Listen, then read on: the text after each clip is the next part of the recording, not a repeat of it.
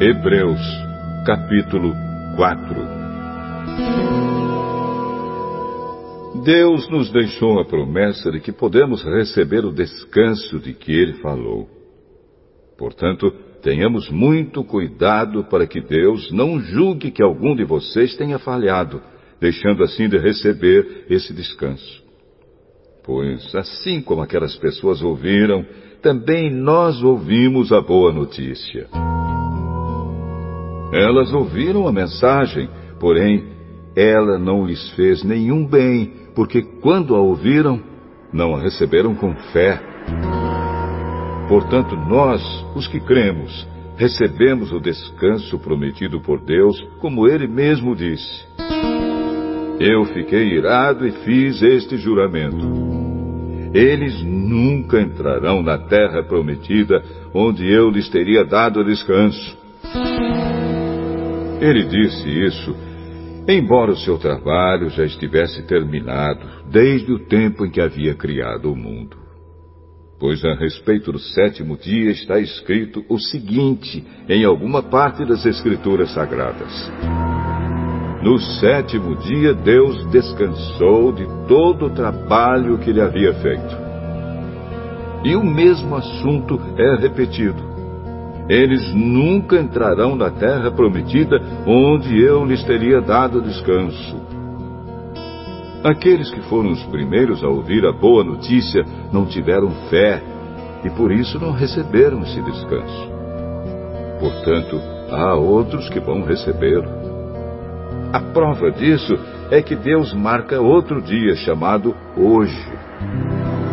Ele falou disso muitos anos depois, por meio de Davi, no trecho das Escrituras já citado. Se hoje vocês ouvirem a voz de Deus, não sejam teimosos. Se Josué tivesse dado ao povo esse descanso, Deus não teria falado mais tarde a respeito de outro dia. Assim, ainda fica para o povo de Deus um descanso, como o descanso de Deus no sétimo dia.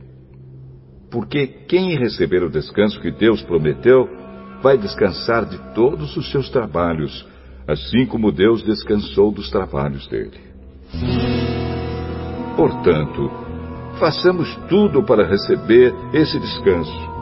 E assim nenhum de nós deixará de recebê-lo como aconteceu com aquelas pessoas por terem se revoltado. Pois a palavra de Deus é viva e poderosa e corta mais do que qualquer espada afiada dos dois lados. Ela vai até o lugar mais fundo da alma e do espírito, vai até o íntimo das pessoas e julga os desejos e pensamentos do coração delas. Não há nada que se possa esconder de Deus. Em toda a criação, tudo está descoberto e aberto diante dos seus olhos, e é a Ele que todos nós teremos de prestar contas. Portanto, fiquemos firmes na fé que anunciamos, pois temos um grande sacerdote poderoso, Jesus, o Filho de Deus, o qual entrou na própria presença de Deus. O nosso grande sacerdote não é como aqueles que não são capazes de compreender as nossas fraquezas. Pelo contrário, temos um grande sacerdote que foi tentado do mesmo modo que nós, mas não pecou.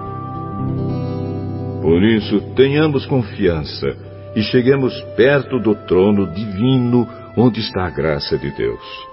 Ali receberemos misericórdia e encontraremos graça sempre que precisarmos de ajuda.